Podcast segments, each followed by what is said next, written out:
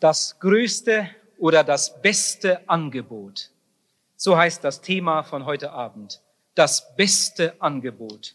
Erfülltes Leben auf allen Gebieten. Ich möchte dazu aus Matthäus Kapitel 11 von Vers 28 an lesen.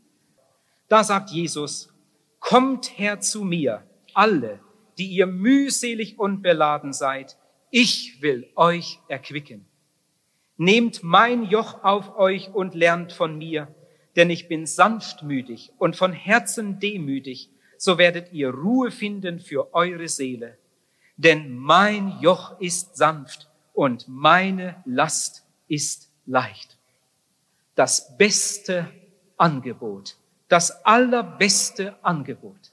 Ich freue mich, dass wir heute Abend wieder so viele Menschen hier in der Halle haben. Ich möchte jetzt gleich einmal etwas tun, ich hoffe, dass mir das niemand übel nimmt. Ich möchte die ganze Versammlung nämlich in zwei Gruppen einteilen. Ihr müsst keine Angst haben, ihr sollt jetzt nicht die Plätze verlassen und euch woanders hinsetzen, aber ihr werdet schnell herausfinden, zu welcher Gruppe ihr gehört, wenn ich jetzt einmal zeige, wie ich es meine. Ich denke, dass wir heute Abend mindestens zwei verschiedene Gruppen von Zuhörern hier haben. Einmal die Menschen, die ganz bewusst Christen sein wollen, die an die Bibel glauben, die einmal eine Entscheidung für Jesus Christus getroffen haben, die ihm folgen und auch dankbar dafür sind, dass sie Christen sein dürfen. Ob sie siegreiche Christen sind, das ist eine andere Frage, aber sie sind jedenfalls gewillt und bemüht, ihm zu dienen. Und dann haben wir eine andere Gruppe von Zuhörern heute Abend hier. Ihr Lieben, das ist kein Werturteil, sondern einfach eine ganz nüchterne Feststellung.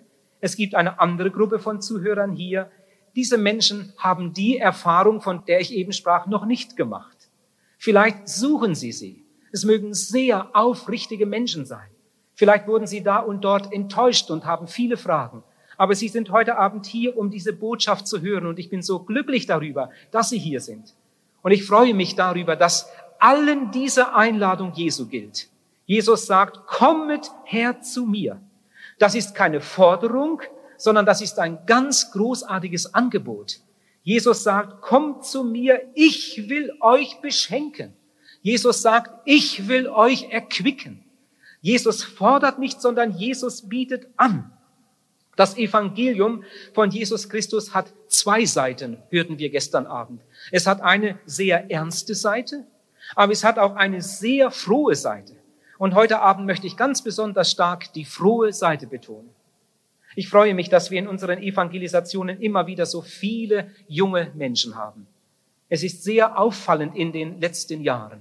Das war längst nicht immer so. Ich kann mich noch gut an die Jahre erinnern, als unsere Chöre fast nur aus älteren Damen und Herren bestanden.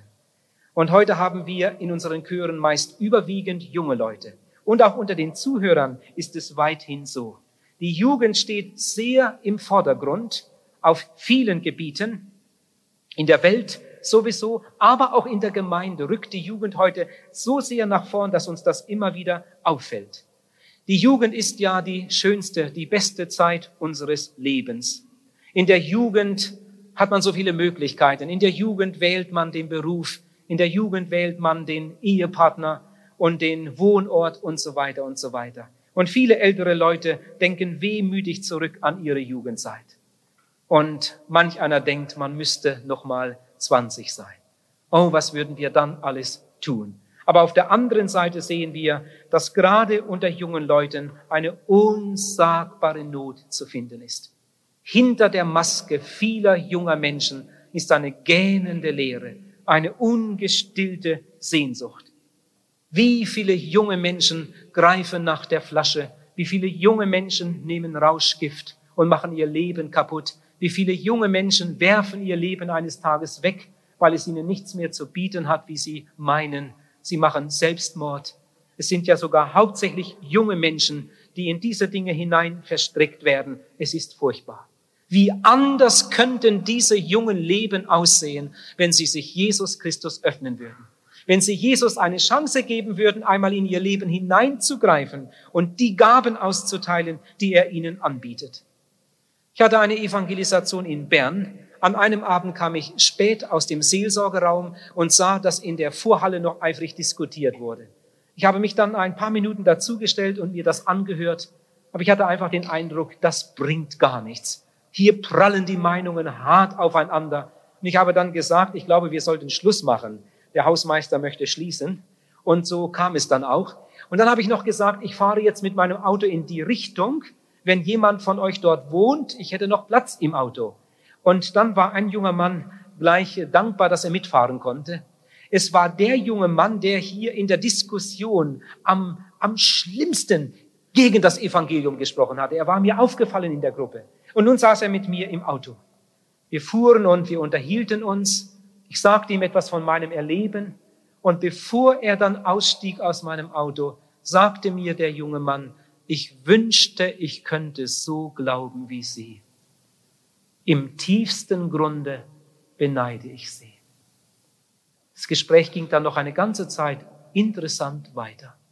Bei einer Evangelisation in Zürich bekam ich von einem jungen Mädchen einen Brief. In dem Brief stand, er wurde geschrieben nach der Evangelisationsversammlung, die das Mädchen besucht hatte. In dem Brief stand dann, oh, wäre ich nur nie geboren. Ich möchte mir am liebsten das Leben nehmen, aber dann wäre ich verloren. Mehr hätte ich nicht verdient, aber ich will doch nicht verloren sein. Aber wer hilft mir? Oh, wäre ich nur nie geboren. Und dann kamen so einige Bekenntnisse in diesem traurigen Brief. Das ist mir damals wirklich zu Herzen gegangen. Was ist das für eine Not? Auf der einen Seite ist die Jugend zu beneiden, denn so viele Türen stehen offen, die Welt steht uns offen. Auf der anderen Seite sehen wir gerade unter den jungen Menschen so himmelschreiende, unsagbare Not. Man weiß heute, die Jugend ist für viele, viele Menschen die schwierigste Periode ihres Lebens. Sie suchen Antwort auf die vielen ungelösten Fragen und Probleme des Lebens. Ich las vor einiger Zeit einmal in einem sehr guten Buch, da hat jemand oder eine Gruppe lange gründliche Untersuchungen angestellt und dann sind sie schließlich zu folgenden ganz wichtigen Erkenntnissen gekommen. Wir Menschen brauchen etwas, dem wir uns hundertprozentig anvertrauen können. Wenn wir das nicht finden, werden wir in unserem Leben keine Erfüllung haben. Und als ich das las von einer Untersuchungsgruppe in Amerika festgestellt. Als ich das las, da habe ich so bei mir gedacht, ja, könnte nicht Jesus Christus der sein, dem wir uns hundertprozentig anvertrauen?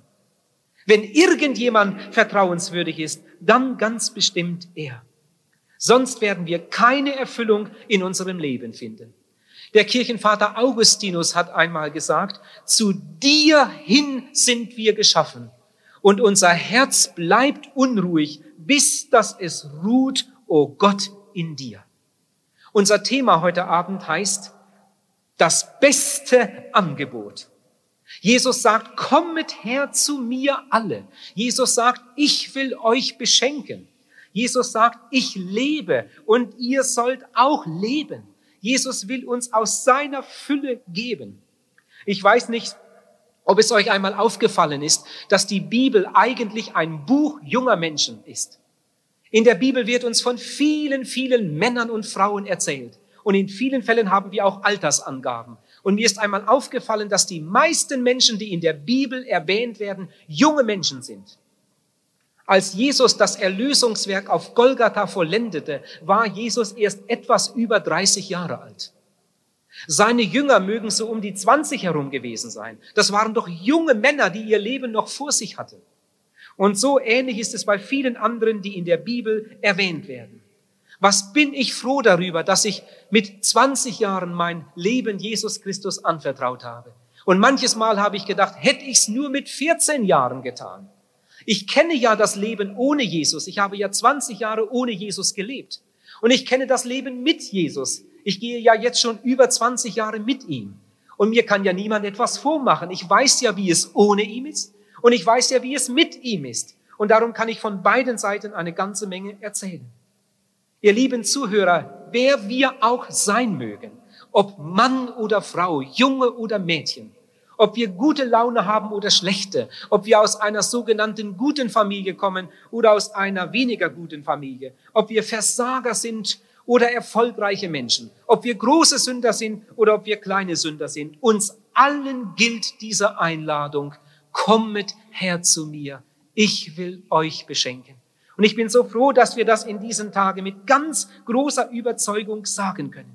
Jesus macht uns das beste Angebot. Jesus will uns ein erfülltes Leben geben. Ob wir nun junge Menschen sind oder in den mittleren Jahren stehen, ob wir ledig sind oder verheiratet sind oder schon ältere Leute sind, Jesus will uns ein erfülltes Leben geben. Das hat er zugesagt und er kann nicht lügen. Billy Graham hat einmal gesagt, ein Leben mit Jesus, ein hingegebenes Leben im Dienst für Jesus ist das schönste Abenteuer des 20. Jahrhunderts. Ich habe einmal eine Radiopredigt gehalten, die dann später auch gedruckt wurde und heute wird sie oft als Traktat verteilt. Darin habe ich einen Satz gesagt, der heißt, Seit meiner Entscheidung für Jesus Christus gab es keinen einzigen langweiligen Tag mehr. Ich wurde einige Male daraufhin angesprochen und gefragt, ist das wirklich wahr? Aber ich möchte das hier vor euch allen wiederholen. Das ist wirklich wahr. Wenn ich morgens erwache, weiß ich, dass Gott mich lieb hat. Und wenn ich morgens wach noch in meinem Bett liege, dann weiß ich, dies ist ein guter Tag, weil Gott nie schlechte Tage gibt. Gott hat mir Verheißung gegeben für mein ganzes weiteres Leben und Gott will diesen Tag zu einem reichen Tag machen. Gott will heute seine Liebe in mich hineinlegen und mich als einen Kanal seiner Liebe gebrauchen. Gott möchte, dass heute seine Liebe durch mich hindurchfließt. Heute darf ich meine Frau glücklich machen. Und wenn ich nicht bei ihr bin, dann schreibe ich ihr einen Brief oder ich telefoniere. Heute darf ich für meine Kinder da sein und in Liebe an sie denken und für sie beten. Heute darf ich freundlich mit den Menschen umgehen, die mir begegnen. Heute darf ich die beste Botschaft verkündigen, die es überhaupt gibt. Und darf den Menschen, die zu mir in die Seelsorge kommen, ein gutes Wort sagen. Dies ist ein guter Tag. Ich freue mich darüber. Seitdem ich Jesus Christus kenne, gab es keinen langweiligen Tag mehr. Du hast einen anderen Beruf. Du stehst in einem ganz anderen Leben da. Aber auch in deinem Leben kann es so sein. Ein hingegebenes Leben im Dienst für Jesus ist das schönste, das größte Abenteuer des 20. Jahrhunderts. Ich habe einmal ein kleines Zeugnis gelesen von einem jungen Mann, der sich in der Zeltevangelisation bekehrt hatte. Ich war dann sehr gespannt auf das, was er geschrieben hatte und las seinen Bericht. Die Überschrift hieß, mein Leben ein Dank für Golgatha. Meine Gedanken gingen zurück zu dem Abend der Seelsorge mit ihm und ich habe mich riesig darüber gefreut. Ein großartiges Bekenntnis. Mein Leben, mein weiteres Leben, ein Dank für Golgatha. Er hatte Jesus gefunden. Jesus hatte sein Leben neu gemacht. Er war so dankbar und sein größter Wunsch war es, jetzt für den zu leben, der einmal sein Leben für ihn gegeben hatte. Mein Leben ein Dank für Golgatha. Ich glaube, das kann nur der verstehen, der einmal im Lichte Gottes seinen sündigen, verlorenen Zustand eingesehen hat. Aber das ist Gnade. Und das kommt auch nicht so von einer Stunde auf die andere. Es kann sogar sein, dass jemand viele Bücher gelesen hat über das Evangelium und er hat Jesus trotzdem noch nicht persönlich gefunden. Es kann sogar sein, dass jemand einige Israel-Reisen mitmacht und dass er Jerusalem gesehen hat und Golgatha und so weiter, aber dass er Jesus Christus nicht kennt. Pastor Kemner hat einmal gesagt, du kennst Jesus nur, wenn du in Buße und Bekehrung in ihm die Befreiung gefunden hast. Es muss einmal zu einer ganz persönlichen, realen Begegnung mit ihm selbst kommen. Bücher können uns nicht retten. Auch die Bibel kann uns letztlich nicht retten. Auch die Predigt kann uns nicht retten. Nur Jesus kann uns retten. Es kann sein, dass jemand einige Bibeln zu Hause hat. Mag sein, dass er sogar darin liest. Es mag sein, dass jemand regelmäßig Predigten hört. Aber dadurch ist noch nie ein Mensch gerettet. Es muss einmal zu der persönlichen Begegnung mit ihm kommen. Und die können wir nur finden im Gebet indem wir einmal zu ihm gehen, ihm unser Herz öffnen, unseren Mund öffnen und mit ihm reden, ihm unsere Schuld sagen, ihn um Vergebung bitten und dann ihn hineinnehmen in unser Leben. Jesus sagt, siehe, ich mache alles neu. Wir haben es sehr nötig, denn in Jesaja Kapitel 53, Vers 6 steht, wir gingen alle in der Irre wie Schafe. Jeder ging seinen selbsterwählten Weg. Die Bibel sagt alle. Die Bibel sagt jeder. Vom Sündenfall her sind wir alle in einer von Gott Wegentwicklung. Vom Sündenfall her sind wir alle auf einem Weg, der von Gott wegführt. Manchmal treffe ich Menschen, die sagen, aber so schlecht bin ich nun doch nicht. So kann nur jemand reden, der nie richtig ehrlich über sich nachgedacht hat. In einem Lied heißt es, sieh doch dein Leben an, wie du gelebt, und dann erkenne dran, was davon besteht. Wenn du nicht Jesus hast, wird dein ganzes Tun einst in der Ewigkeit in Staub und Asche ruhen. Unsere Sünden sind wie Pflastersteine auf dem Weg zum ewigen Verderben. Mit jeder neuen Sünde gehen wir weiter, weiter von Gott weg. Mit jeder neuen Sünde wird die Distanz zwischen Gott und uns größer. In Sprüche Kapitel 14, Vers 12 lesen wir, es hat manch einer gefallen an seinem Wege, doch schließlich führt er ihn zum Tode. Wie oft begegnen wir Leute, Leuten, die sagen, mir macht's Spaß. Mit meinem Geld mache ich, was ich will. Ich lasse mir nichts vorschreiben. Mir macht dieses Leben Spaß. Kann sein. Das steht sogar in der Bibel. Es hat manch einer gefallen an seinem Wege, aber schließlich führt er ihn zum Tode. Im selben Kapitel, Vers 34 heißt es, die Sünde ist der Leute Verderben. Welche Leute sind denn hier gemeint? In Römer Kapitel 3, Vers 23 schreibt Paulus, es gibt keinen Unterschied. Sie haben alle gesündigt und sind von der Herrlichkeit Gottes ausgeschlossen. Es gibt überhaupt keinen Unterschied. Vielleicht möchte jemand sagen, aber du darfst doch nicht alle Menschen über einen Kamm scheren. Ich bin katholisch und nehme meinen Glauben ernst. Ein anderer ist evangelisch und der andere ist wieder etwas anderes. Du kannst doch nicht alle Menschen über einen Kamm scheren. Was wir auch sein mögen, welche Religion wir auch haben mögen, dieses Bibelwort gilt für uns alle. Es gibt keinen Unterschied. Es gibt unterschiedliche Religionen, es gibt unterschiedliche Bekenntnisse, aber vor dem lebendigen Gott gibt es keinen Unterschied. Sie haben alle gesündigt und sind von der Herrlichkeit Gottes ausgeschlossen. Ihr Lieben, und jetzt möchte ich hier einmal etwas ganz, ganz Wichtiges erklären. Ich hoffe, dass wir das alle gut verstehen und dass es uns zur Hilfe wird. Die Sünde ist ein todbringendes Gift. Die Bibel sagt ja, die Sünde ist der Leute Verderben. Nicht die Atombombe oder irgendetwas ähnliches, sondern die Sünde trennt uns für ewig von Gott. Und jetzt diese wichtige Erklärung. Stell dir einmal vor, ich hätte hier einen Behälter, irgendeinen Behälter mit ganz gefährlichem Gift. Und ich würde jetzt mit diesem Gift zu dir kommen. Und du würdest von diesem ganz gefährlichen Gift drei Tropfen nehmen. Ein Tropfen würde schon genügen, um dich zu töten. Aber du würdest jetzt von diesem ganz gefährlichen Gift drei Tropfen nehmen. Was würde passieren? Du würdest sterben. Und dann würde ich mit diesem Gift zu einem anderen gehen und er würde von demselben Gift einen Esslöffel nehmen und schlucken. Was würde mit ihm passieren? Er würde auch sterben. Mindestens fünfmal, oder? Denn er hat ja viel mehr von dem Gift genommen. Nein, er stirbt auch einmal. Und jetzt gehe ich mit diesem Behälter zu einem anderen und er schluckt gleich einen halben Liter. Und was wird ihm passieren?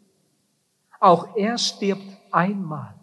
Der eine hat nur drei Tropfen genommen, der andere hat einen Esslöffel voll genommen und der andere einen halben Liter. Aber das Resultat ist jedes Mal genau das gleiche. Sie werden sterben, einmal sterben.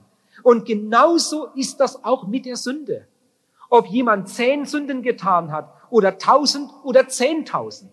Das Resultat ist dasselbe. Die Sünde trennt ihn von Gott. Die Sünde ist der Leute Verderben. Und darum, ob jemand eine Sünde getan hat oder hundert Sünden getan hat oder tausende getan hat, er muss mit seiner Sünde zu Jesus kommen. Er muss seine Sünde ihm bringen, damit ihm vergeben werden kann. Jesus macht dann sein Leben neu. Gestern Abend haben wir über Golgatha nachgedacht. Das größte Ereignis der Weltgeschichte. Dort gab Jesus, der Sohn Gottes, sein Leben für eine verlorene Welt. Er gab sein Blut als Lösegeld für die ganze Welt. So lesen wir es in der Bibel. Ihr Lieben, Golgatha ist die Brücke zum Vater. Auf der einen Seite ist der sündige Mensch, auf der anderen Seite der heilige Gott und dazwischen eine Kluft, die von unserer Seite unmöglich überbrückt werden könnte.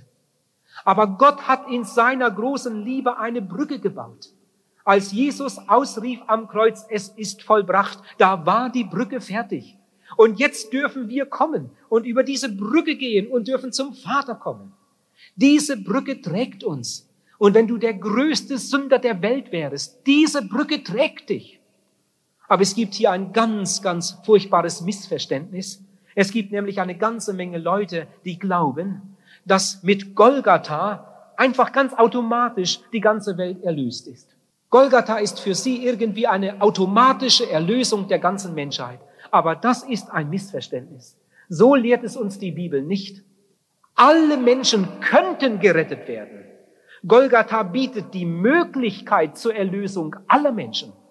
Theoretisch könnte jeder Mensch tatsächlich gerettet werden. Aber die meisten Menschen benutzen diese Brücke nie.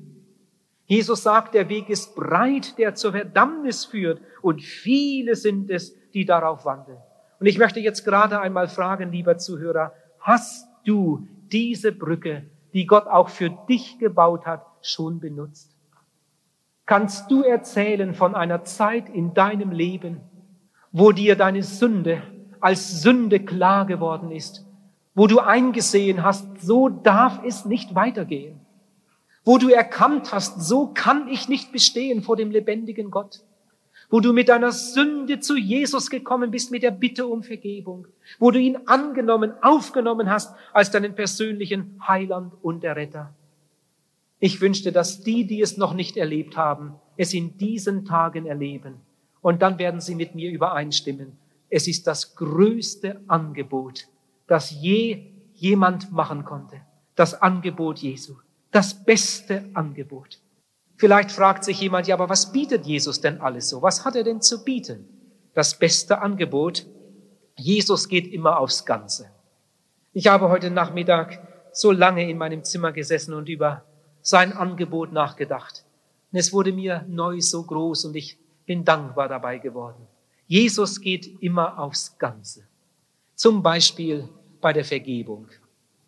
Wenn ein Mensch zu Jesus kommt, in Reue und Buße, werden ihm alle seine Sünden vergeben. So etwas gibt es nicht, dass Jesus ihm nur die Hälfte seiner Sünden vergibt. Oder 80 Prozent oder 90 Prozent oder 95 Prozent. Entweder seine Reue war echt und seine Entscheidung war ehrlich und Jesus wird ihm alle seine Sünden vergeben, oder aber seine Entscheidung war nicht echt und er geht genauso nach Hause, wie er gekommen ist.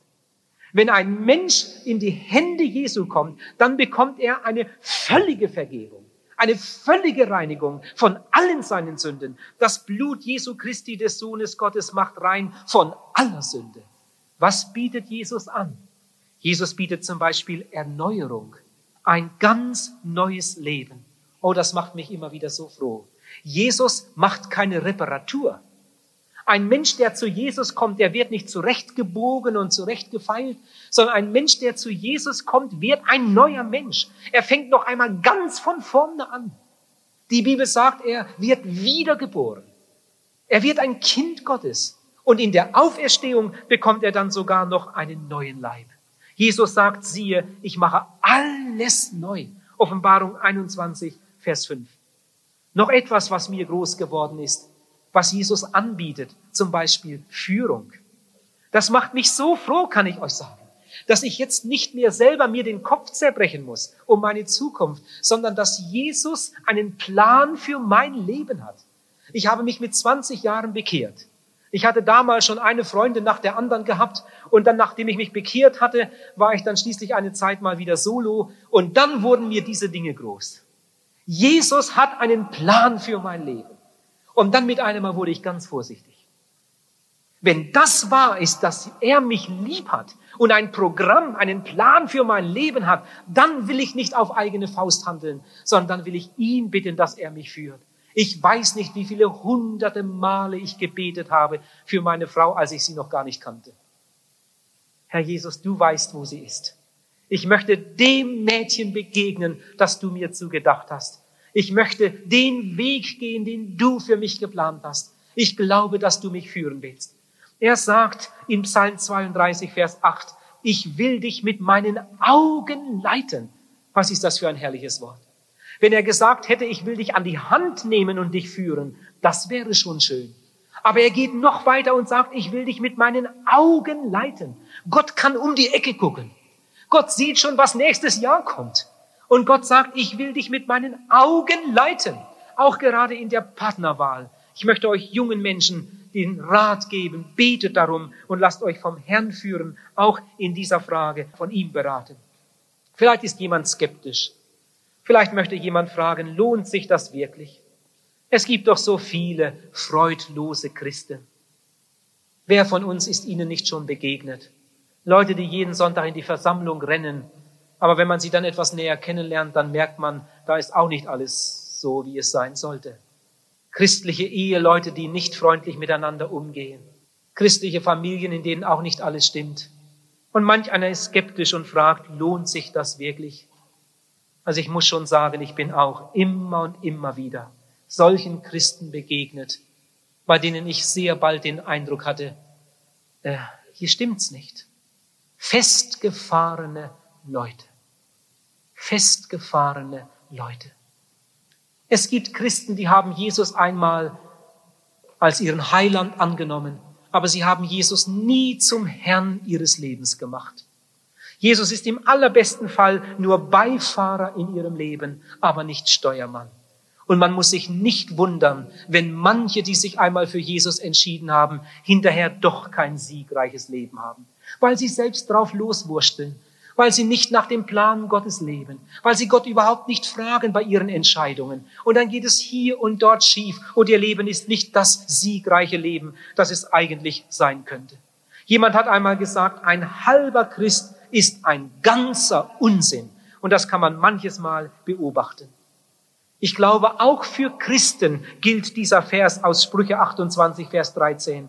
Wer seine Sünde verheimlicht, dem wird es nicht gelingen. Da kannst du sogar eine gute, echte Bekehrung erlebt haben. Wenn dein Leben nicht übereinstimmt mit dem Maßstab Gottes und du deine eigenen Wege gehst, dann wird dein Leben kein siegreiches Leben sein. Und Gott wird nicht durch dich verherrlicht und die anderen werden nicht daran denken, zu Jesus zu kommen, weil du ihnen so ein schlechtes Beispiel und gar keine gute Einladung bist.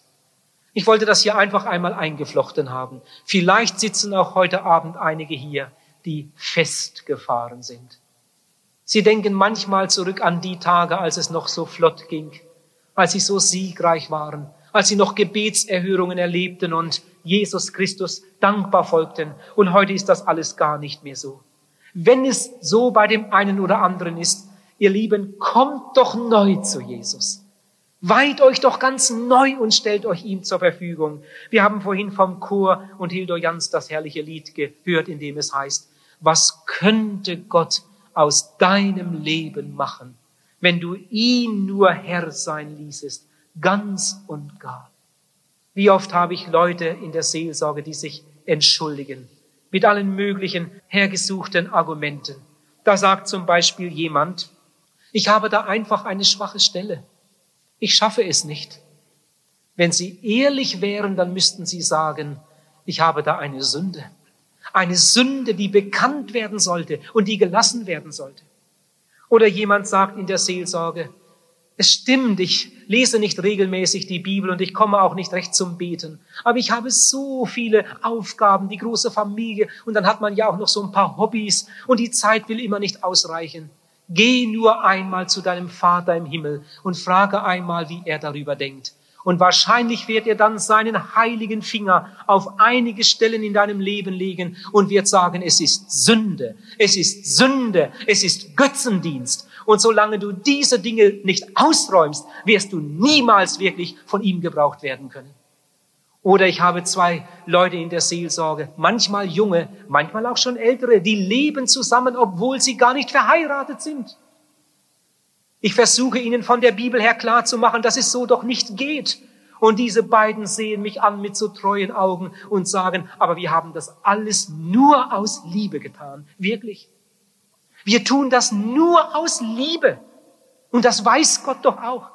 Ich kann doch nicht aus Liebe zu einem Menschen Gottes Gebot übertreten. So geht es doch nun nicht.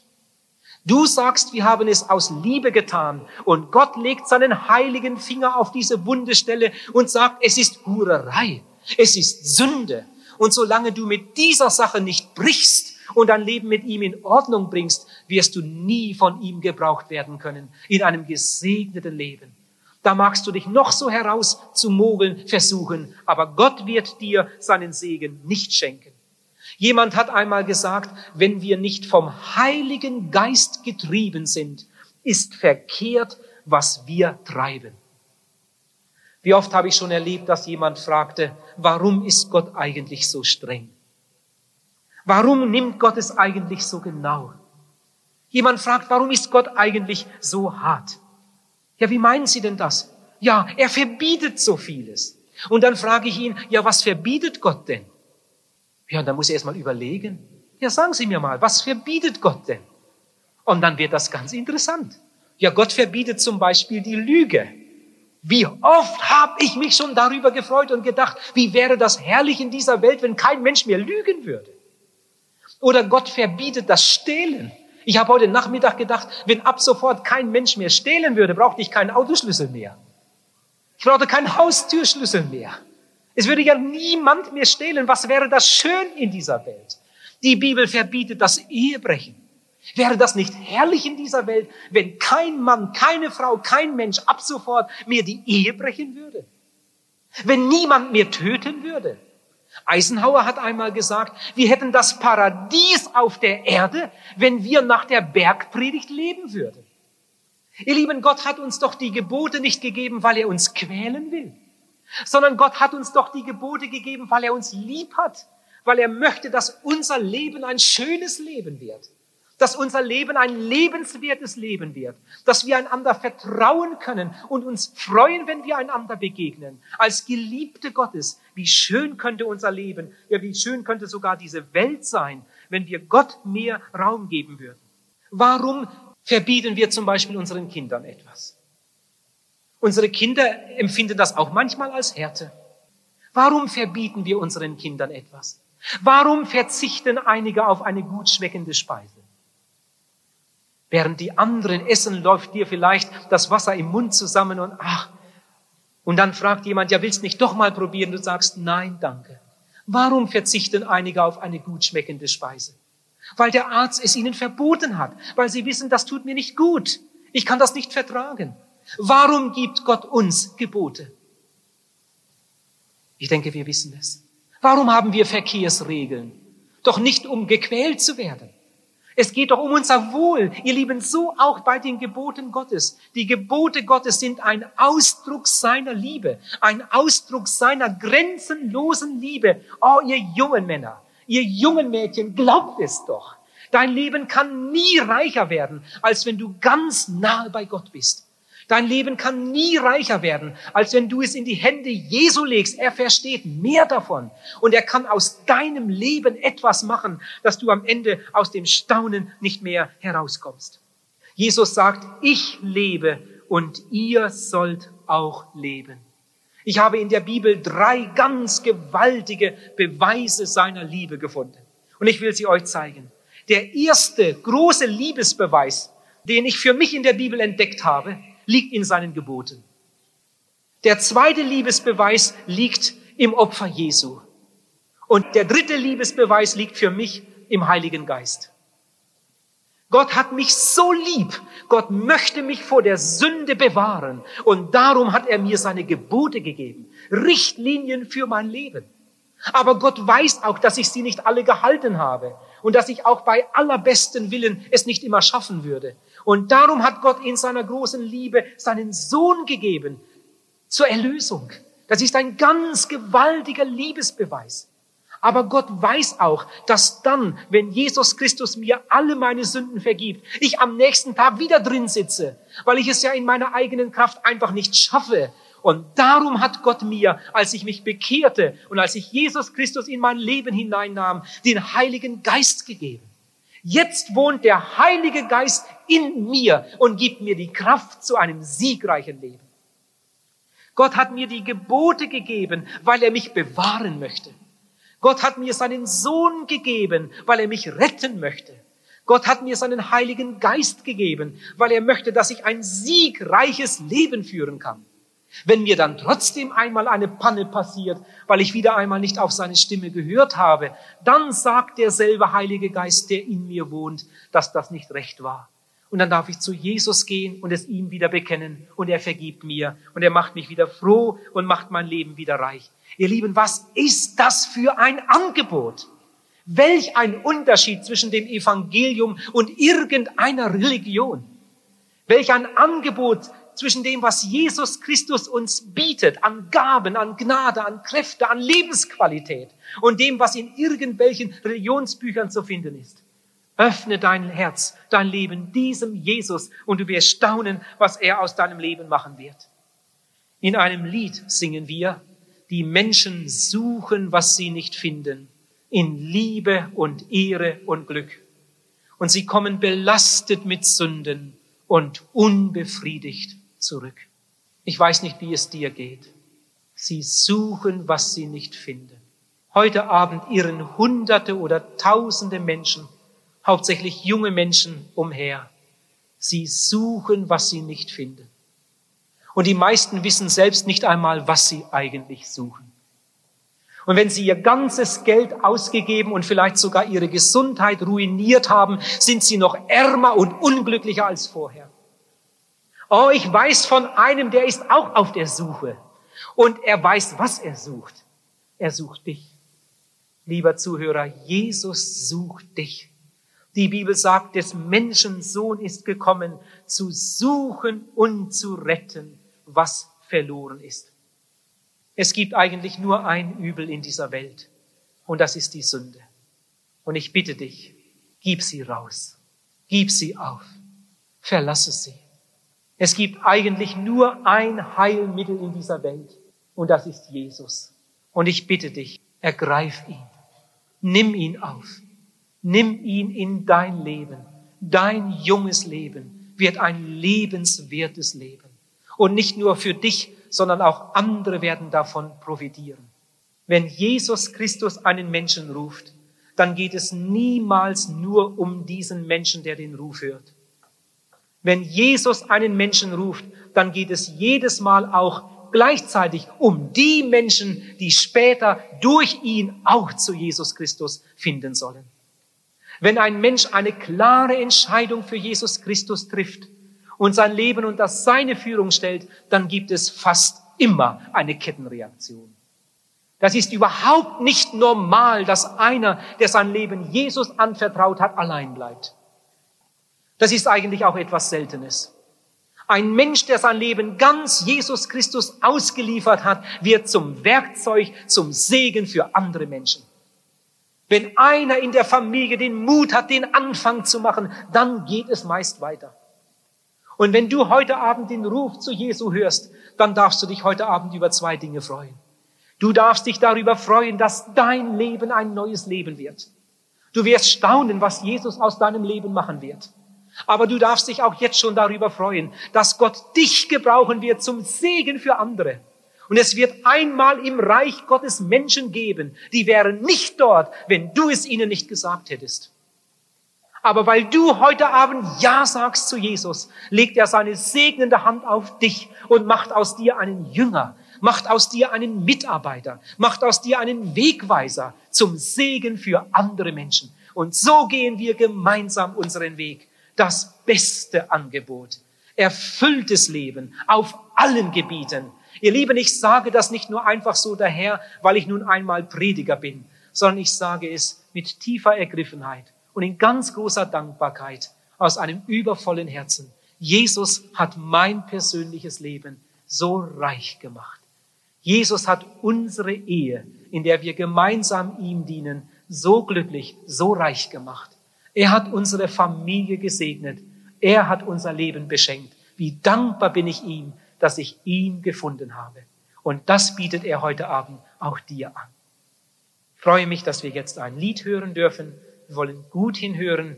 Der Text soll uns Mut machen, es mit diesem Jesus zu wagen. Und danach schließen wir dann ab mit Gebet.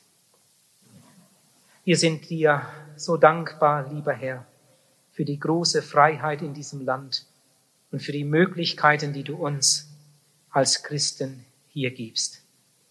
Hab Dank für diese Christus-Festwochen in Zürich. Herr, du hast heute Abend durch dein Wort zu unseren Herzen geredet. Ich bin sicher, dass heute Abend eine ganze Reihe Christen hier sind, die an ihre eigene Brust schlagen müssen und bekennen müssen. Auch in meinem Leben ist vieles nicht so, wie es eigentlich sein sollte. Herr, du kennst die Ehen, die einfach nicht richtig in Ordnung sind, die Familien, in denen es nicht stimmt. Manche Christen sind sogar ein Hindernis für andere, um dich zu finden. Herr, ich bitte dich noch einmal, komm uns zur Hilfe, komm mir zur Hilfe, dass wir nicht am Ende das Hindernis sind. Oh, wir bitten dich, Hilf uns zu einer neuen Hingabe an dich, zu einer ganz neuen Weihe. Fülle unsere Herzen mit einer glühenden Retterliebe. Gib uns den Mut, wirklich deine Zeugen zu sein. Und mach uns zu Mitarbeitern in diesen Tagen, wie wir es vielleicht noch nie erlebt haben. Aber Herr, dann bitten wir dich auch für die in unserer Mitte, die noch keine Heilsgewissheit haben. Oh Herr, Gib ihnen doch heute Abend den Mut zu einem helfenden Gespräch, zu einer klaren persönlichen Entscheidung für dich. Und lass es heute Abend zu der größten Erfahrung ihres Lebens kommen. Du machst ihnen ein großes Angebot. Wir danken dir dafür. Amen.